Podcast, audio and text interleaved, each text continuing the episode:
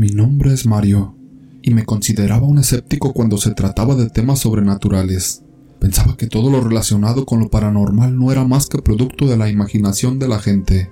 Sin embargo, mi perspectiva cambió drásticamente después de vivir situaciones insólitas que desafiaron mi escepticismo.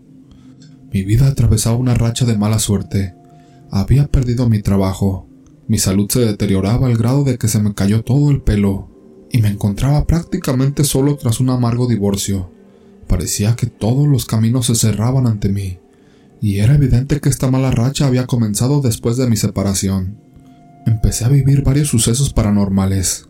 Se me aparecían sombras negras por toda la casa y escuchaba extraños ruidos durante la noche. Pero un día, un sueño inquietante marcó el punto de inflexión.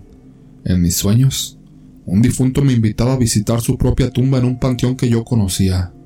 Lo extraño era que no recordaba haber visto a ese hombre antes, pero él me insistía en el sueño que fuera a verlo, que necesitaba que yo descubriera algo. Este sueño recurrente me dejó perplejo y preocupado. Finalmente, decidí visitar el panteón en busca de la tumba que había visto en mis sueños.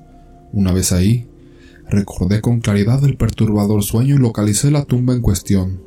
Para mi sorpresa, un sepulturero se acercó y me preguntó, Disculpe, ¿Es usted familiar del trailero?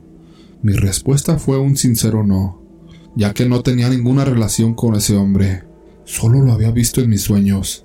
Le expliqué que había tenido sueños recurrentes sobre esta tumba y que un hombre quería que viniera a verla.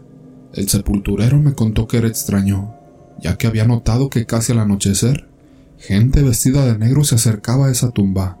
Me dijo que se veía como que hacían rituales de magia negra, me explicó que el trailero había fallecido de manera trágica y que quizás no descansaba en paz. Mientras hablábamos, noté algo que me llamó mi atención. Unas bolsas negras semienterradas junto a la cruz de la tumba. Le pedí al sepulturero que me ayudara a desenterrarlas y ambos nos quedamos atónitos al descubrir que contenían diversos trabajos de brujería. Entre ellos, encontramos un muñeco, fotos mías y velas negras con mi nombre grabado en ellas. Era evidente que se trataba de un trabajo de brujería dirigido hacia mí, con la intención de cerrar mis caminos y provocar mi muerte. Afortunadamente, el sepulturero me ayudó a destruir y quemar estos elementos, y quedó claro que mi ex esposa estaba detrás de todo esto.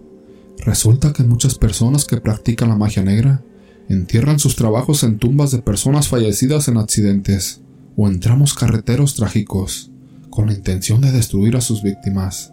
En este caso, el propio difunto del panteón fue quien me alertó, y de esa manera pude salvarme de un destino funesto. Hoy en día recuerdo con gratitud al trailero difunto, y cada 2 de noviembre lo incluyo en mi ofrenda. Su intervención sobrenatural en mi vida cambió mi perspectiva sobre lo inexplicable y me mostró que las manifestaciones del más allá son reales. Segundo relato. Trabajé de velador en un cementerio. Hubo una época en que hallamos mucha brujería enterrada y regada por todo el lugar.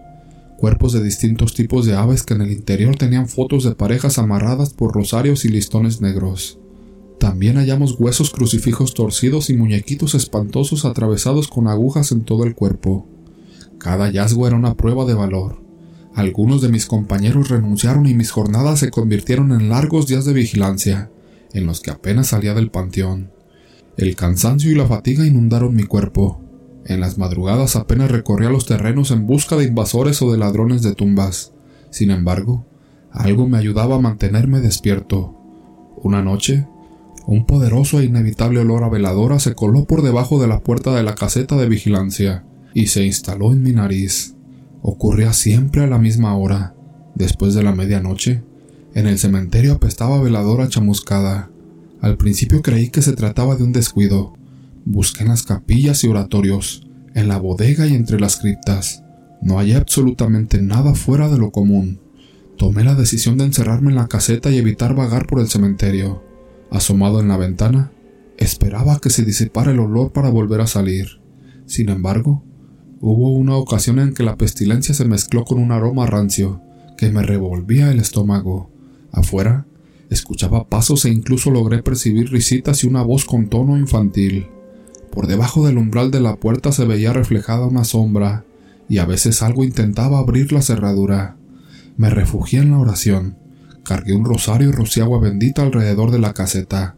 Colgué un crucifijo y clavé una palma bendecida en la puerta. Mis noches fueron serenándose, hasta el punto en que el olor a veladora apenas era perceptible.